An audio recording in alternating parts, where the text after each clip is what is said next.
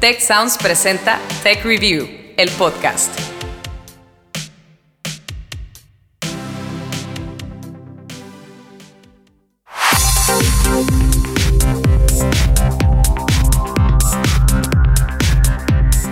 Bienvenidos a un nuevo episodio de Tech Review, el podcast.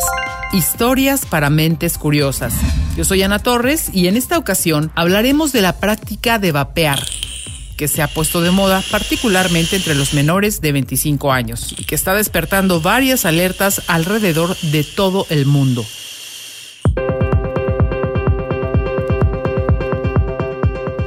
El vapeo o vaping surgió como una alternativa para dejar de fumar y es el especialista en química de aerosoles, el doctor Roberto Sosman, quien nos da una primera definición.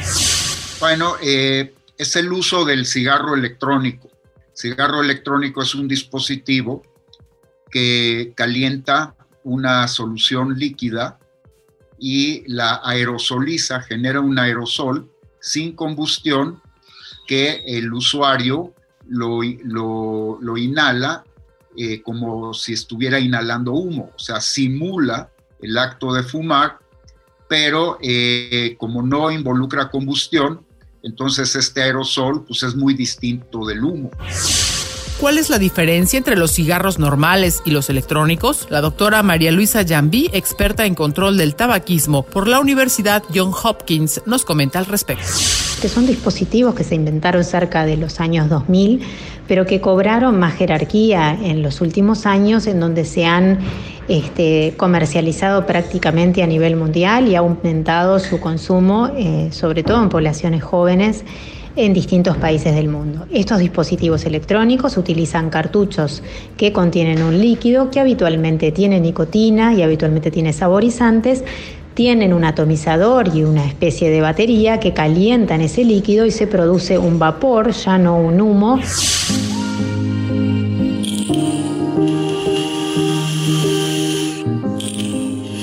Ahora bien, ¿por qué a esta práctica se le llama vaping? El diccionario de la lengua inglesa eligió en 2014 el verbo vape como palabra del año y se refiere a la acción de inhalar y exhalar el vapor de un cigarrillo electrónico. Ariel Tenorio y Pedro Rodríguez son vapeadores para utilizar un término en español y nos hablan de su experiencia. Yo ya fumaba alrededor de dos cajetillas diarias. Empecé a sentir la necesidad de dejar de fumar. Eh, lo intenté varias veces, pero terminaba recayendo hasta que tuve contacto con un vaporizador y quise probar. Eh, lo conseguí, lo compré y me gustó que noté un cambio eh, en mi hábito de consumo. vaporizaba menos de lo que fumaba y empecé a ver cambios pues, positivos que yo atribuí directamente al vaporizador. Sí, así es. Antes de pasarme a, los vapeadores, eh, sí fumaba el, tabaco tradicional. Eh, empecé a, buscar una alternativa para dejar de fumar ya cuando noté que, mi consumo empezaba a ser alarmante. Llegué al consumo de dos cajetillas diarias. entonces sí, empecé a buscar algunas opciones. Traté con los parches, eh, traté con la goma de mascar con nicotina.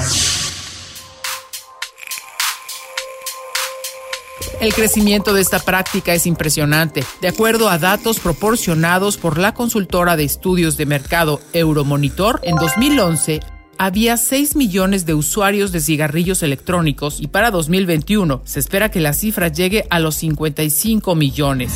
Cintia Álvarez describe su gusto por vapear como una necesidad.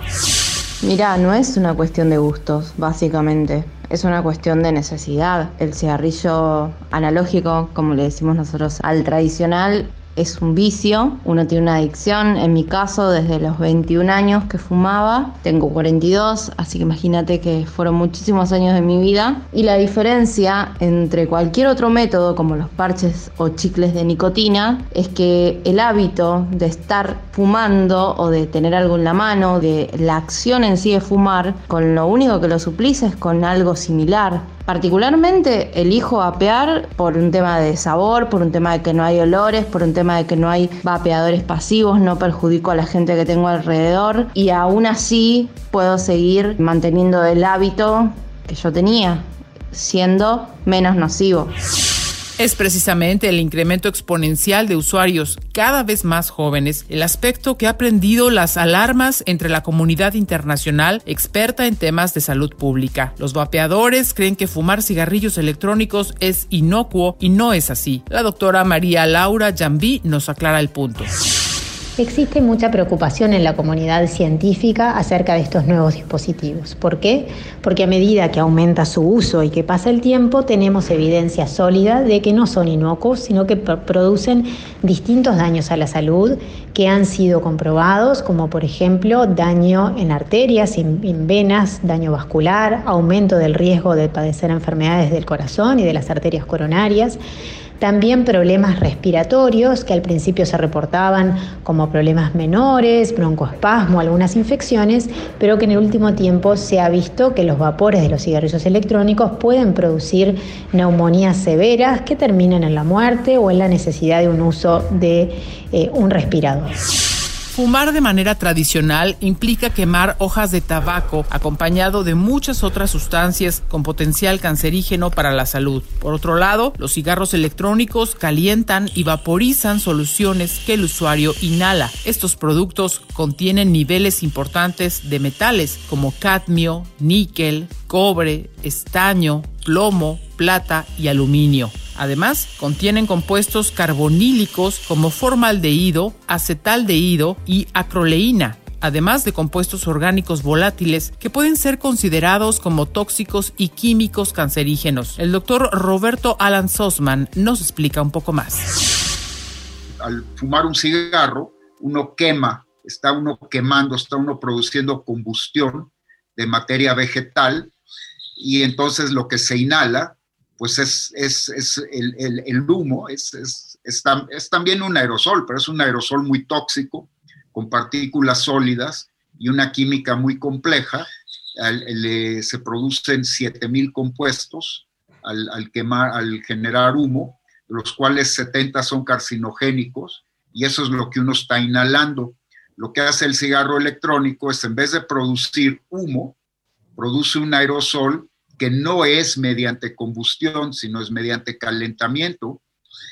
Y entonces el, aerosol este tiene cuando mucho 120 compuestos, de los cuales únicamente tres o cuatro son carcinogénicos y están en concentraciones mucho menores que en el humo de tabaco. Estos datos aún generan dudas en la comunidad médica y científica. Al respecto, la agencia del gobierno de Estados Unidos, que regula los alimentos y los medicamentos, la FDA por sus siglas en inglés, ya considera incluir a los cigarrillos electrónicos bajo las normas que regulan el uso de tabaco y otros productos que contienen nicotina. Y es que hasta el momento, los estudios realizados aún no revelan el lado positivo en la salud de vapear. El doctor Neil Benowitz, experto en nicotina y parte de la División de Cardiología en la Universidad de California, señala algunos de los efectos secundarios ocasionados por los cigarrillos electrónicos. We found that both uh, cigarette smoking and vaping caused inflammation. En este estudio descubrimos que tanto los cigarros convencionales como los electrónicos causan inflamación. Usamos biomarcadores de inflamación medidos en la sangre. Encontramos que fumar cigarrillos convencionales tiende a aumentar la coagulación sanguínea más que el vaping. Pero esa tendencia no fue significativa y lo mismo ocurre con el estrés oxidativo. Um, la conclusión de este estudio es que parece que el vaping tiene efectos cardiovasculares dañinos, pero menos que fumar cigarrillos convencionales. Entonces, creo que el uso de cigarrillos electrónicos entra en el concepto de reducción de daños. On the other hand, there are studies in uh, adolescents and young adults por otro lado, hay estudios en adolescentes y adultos jóvenes que muestran que las personas que no fuman cigarrillos convencionales, pero fuman cigarrillos electrónicos, en realidad tienen más asma, más tos y más bronquitis. Como dije, los cigarrillos electrónicos no son inofensivos, solo parecen ser menos dañinos que los cigarrillos convencionales. De acuerdo con nuestros especialistas, el vaping tiene efectos dañinos a nivel cardiovascular y pulmonar. No obstante, para el doctor Roberto Sosman, ese daño es menor que el de fumar cigarros convencionales. El cigarro electrónico es un producto que lleva aproximadamente unos 12, 13 años de uso en el mercado. A la fecha, en los 13 años que lleva de ser utilizado, no hay evidencia de que produzca daños graves siempre eh, y cuando basado en líquidos con nicotina, no líquidos que tengan otras sustancias como cannabinoideos, THC, que hay una enorme diferencia entre fumar y consumir nicotina. El cigarro electrónico es un vehículo para consumir nicotina a través de un aerosol y el cigarro convencional es un vehículo para consumir nicotina a través del humo. El problema es el vehículo con el que se consume la nicotina. El, sabemos que el cigarro de tabaco pues está fuertemente correlacionado con el cáncer de pulmón, eh, con las enfermedades pulmonares obstructivas crónicas, con los infartos cardíacos, mientras que el cigarro electrónico no, no, no se observa correlación de este tipo. Algunos usuarios frecuentes del vaping parecen confirmar esa perspectiva. Hablan Ariel y Cintia. Yo digo que es el hábito, eh, principalmente del cigarro, pues se te queda eso, ¿no? Es el hábito, eh, se te forma el hábito de, al socializar eh, fumarte un cigarro, de después de comer fumarte un cigarro, de que cuando estás estresado o, ansioso te fumas un cigarro, ¿no? Yo encontré en los vaporizadores pues la saciedad a esas ansiedades y pues obviamente la gama de sabores y, el hecho de que bueno, sí noté un cambio en, mi salud, eh, noto que no me hace, eh, no merma mis capacidades como lo hace el cigarro y yo creo que por eso me gusta, ¿no? Eh, principalmente también porque me ha ayudado a sacar a otras personas del, del cigarro. Cualquier cosa que entre a los pulmones que no sea aire puro, obviamente en algo los puede llegar a afectar Nada es tan sano como no meterle nada a tu cuerpo. Realmente siempre evalué el costo-beneficio. Eh, yo cuando me hice un estudio médico hace muy poco tiempo, mis pulmones están como si yo nunca hubiera fumado en mi vida y eso no lo hubiera logrado si no fuera por el cigarrillo electrónico. En mi caso me salvó la vida y lo he dicho muchas veces. Yo creo que si hubiera seguido fumando, quizás en este momento estaría con alguna enfermedad muchísimo más riesgosa.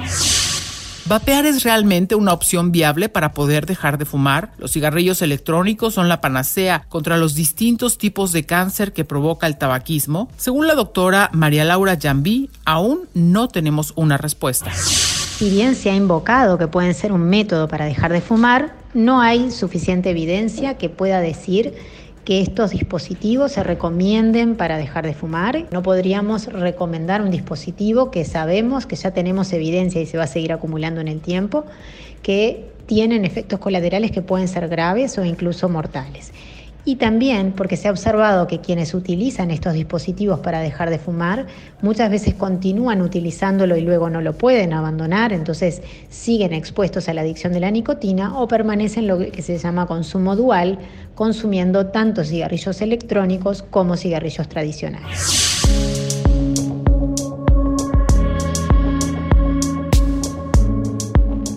Se calcula que el 80% de los fumadores de cigarros electrónicos son jóvenes, que van de los 12 o 13 a los 25 años. Claramente la mayoría de ellos no quería dejar de fumar, más bien se estaban iniciando con el vapeo en una práctica para consumir sustancias. Vapear se vuelve atractivo para los adolescentes porque al usar aceites con sabores afrutados, en lugar de oler a nicotina y delatarse frente a sus padres, los jóvenes pueden oler a fresa.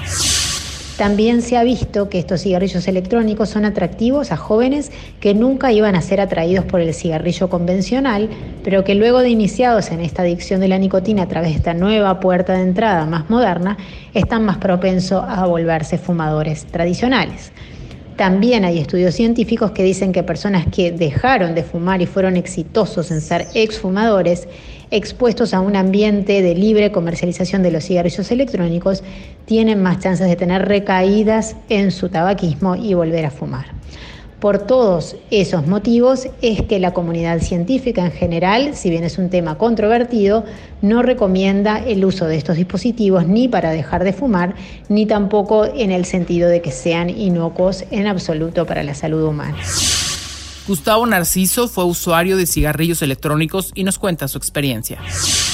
Bueno, yo dejé de fumar porque finalmente llegas al mismo resultado que fumar tabaco. Cuando fumas tabaco llegas a fumar de una a dos cajetillas al día y cuando fumas el cigarrillo electrónico llegas a fumar de una a tres esencias dependiendo de la duración de la pila, el lugar donde te encuentres que finalmente o al final del día te las ingenias para tener el cigarrillo activo y llegas al punto que te haces dependiente del aparato por fumarlo todo el día, pensando que el cigarrillo electrónico no te hace ningún daño o no te causa ninguna adicción. Sin embargo, la verdad pues te causa, te causa la misma adicción porque te haces dependiente del aparato, dependiente de las esencias, dependiente de los grados de, de sabores. Tech Review, el podcast.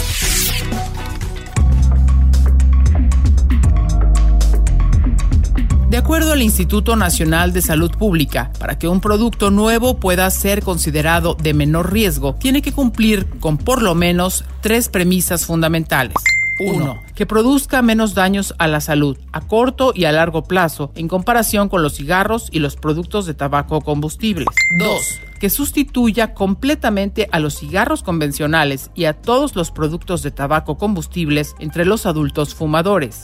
Y 3. Que no favorezca la experimentación y el consumo de cigarros convencionales u otros productos de tabaco combustibles entre los no fumadores. Es muy importante señalar que en México, como en varios países de América Latina, la venta de los cigarrillos electrónicos está prohibida. Aún así, la encuesta nacional de consumo de tabaco, alcohol y drogas reportó que más de 5 millones de mexicanos de entre 12 y 65 años han vapeado. Asimismo, 975 mil ya son usuarios establecidos de estos productos. En cuanto a los vapers y la pandemia, diversos medios señalaron que el uso de cigarrillos electrónicos podría ser un detonante de contagio de la COVID-19. Al respecto, nuestros especialistas nos comparten más información pero que en el último tiempo se ha visto que los vapores de los cigarrillos electrónicos pueden producir neumonías severas que terminan en la muerte o en la necesidad de un uso de eh, un respirador. Para completar este mal efecto respiratorio que tienen, en el último tiempo se generó evidencia que los que utilizan cigarrillos electrónicos tienen más propensión a tener enfermedad por SARS-CoV-2 o coronavirus 2019. Sharing a cigarette with someone with COVID is not a good idea. And there's some concerns that with cigarette smoke, secondhand smoke Compartir un cigarrillo con alguien que tiene COVID no es una buena idea y existen preocupaciones de que el humo del cigarrillo, el humo de segunda mano, transporta partículas. Cuando expulsas el humo, esas partículas podrían contener el virus. El humo de segunda mano podría ser un factor. No lo sabemos con certeza. Vaping not so much because most people, unless you're blowing out big clouds of, of vapor, um, many people don't exhale very much. En ese sentido, el vaping no nos preocupa tanto porque la mayoría de las personas, a menos que estén expulsando grandes nubes de vapor, no exhalan mucho. Entonces, ahí nos preocupa más el que compartan los pods. La moneda está en el aire. A pesar de que diversos organismos de salud y especialistas en la materia han señalado los daños a la salud que provocan los cigarrillos electrónicos, los gobiernos no han terminado de regular su venta y distribución, limitándose a emitir advertencias sobre su uso, ya sea como sustituto de los cigarros tradicionales o como método para reducir el estrés o la ansiedad. Ante esta situación, nuestros expertos no dudan en señalar lo siguiente. El cigarro electrónico debe ser un producto de uso exclusivo para adultos. No es un producto recomendable a menores de edad. So our advice is for smokers is quit smoking cigarettes and use nicotine patches. That'll help you not smoke cigarettes. Por lo tanto, nuestro consejo para los fumadores es que dejen de fumar y utilicen parches de nicotina, que los ayudarán a dejar de fumar. Y si la nicotina tiene algún efecto protector, también les brindarán cierta protección. Well, I just say, you know, smoking has been one of the major causes of death in the world. Fumar ha sido una de las principales causas de muerte en el mundo en los últimos 20 años. Causó mil millones de muertes en un siglo. Y lo mejor que pueden hacer un fumador por su salud es dejar de fumar.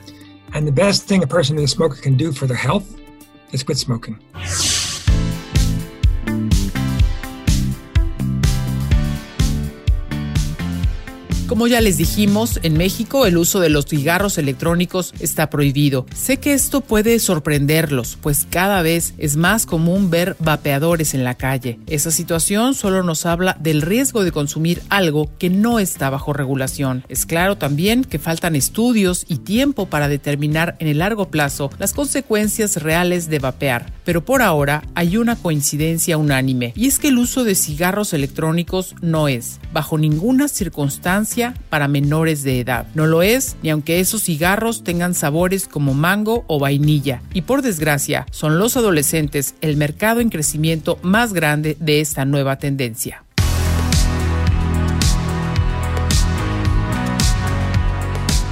Este podcast es parte de una gran plataforma de contenidos. Tech Review tiene una revista digital, redes sociales, hacemos también una versión en inglés, tenemos un sitio web que ofrece noticias e historias para todos los que gustan de ciencia, emprendimiento, innovación y liderazgo. Así que los invito a conocer más. Entren ya a techreview.mx. Hasta la próxima.